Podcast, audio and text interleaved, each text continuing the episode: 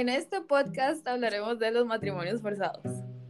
Los matrimonios forzados consisten en la unión de dos personas en las que una o las dos se comprometen o se unen en contra de su voluntad. Lo más común en estos casos es que las mujeres menores de 18 sean las más perjudicadas.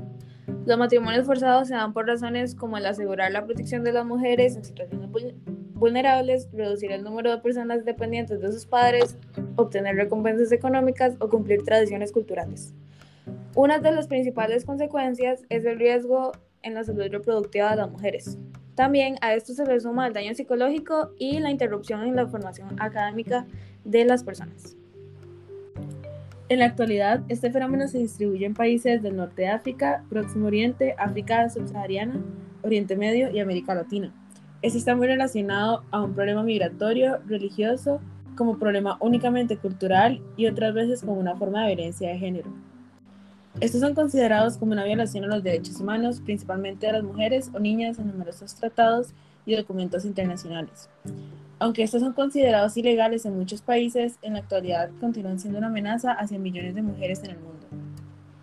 En la actualidad, los métodos anticonceptivos son cualquier método usado para prevenir el embarazo y en diferentes países se ha asegurado el acceso de las mujeres a estos. Hay muchos tipos de métodos anticonceptivos, aunque cada uno tiene sus ventajas y desventajas, por lo cual se recomienda informarse debidamente antes de su uso.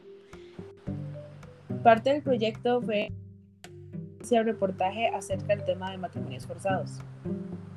Una de estas noticias es titulada Un estudio alerta sobre los matrimonios forzados con menores en Turquía.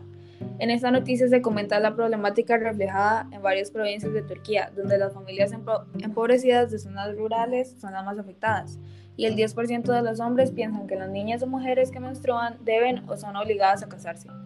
Los matrimonios forzados en este país, como en muchos otros, se dan por dificultades sociales y económicas de la población, además de culturas y tradiciones, atrayendo así problemas de la salud a la población.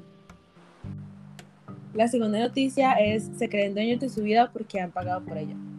El reportaje menciona como un adolescente de 15 años de la región indígena de las montañas de México había sido comprada en matrimonio por 10 mil dólares, en donde su suegro se creía dueño de su vida por haberla comprado y había intentado violarla en cuatro ocasiones distintas.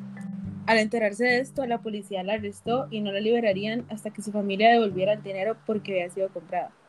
Siempre se refiere a los matrimonios forzados como situaciones que se dan en lugares como África o Asia. Sin embargo, también se da en América y en nuestro país.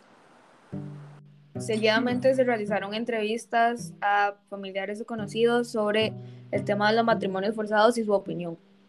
Las preguntas que se hicieron fueron, ¿Qué son para usted los matrimonios forzados? ¿Cree que los matrimonios forzados han aumentado o decrecido en los últimos años? ¿Cuál es su punto de vista en la afectación a las mujeres que sufren de estos casos? ¿Cree que la igualdad de género es una materia que debería ser estudiada en escuelas o colegios? ¿Y qué acciones educativas o políticas cree que podrían ayudar a reducir esta problemática? En mi caso, entrevisté a mi abuelita y sus respuestas en general dicen que los matrimonios forzados no han aumentado, que se utilizaban mucho en el pasado, que estos afectan mucho a las mujeres y hombres por igual eh, y que afecta su salud emocional y que es algo que no debe pasar. Cree que la igualdad de género eh, es algo que definitivamente se debe dar en la educación de toda la población y algunas acciones que se deben tomar por parte de la educación o la política eh, son que haya igualdad y que se respeten todos y que continúen haciendo charlas y educando a los jóvenes. En mi caso, yo le hice la entrevista a una amiga de la familia. Sus respuestas fueron que definitivamente los matrimonios forzados habían decrecido. Ella cree que es muy injusto que sean principalmente las mujeres quienes tienen que salir afectadas y que muchas veces son niñas quienes sufren por tener relaciones con un marido que en muchas ocasiones es mucho mayor a ella.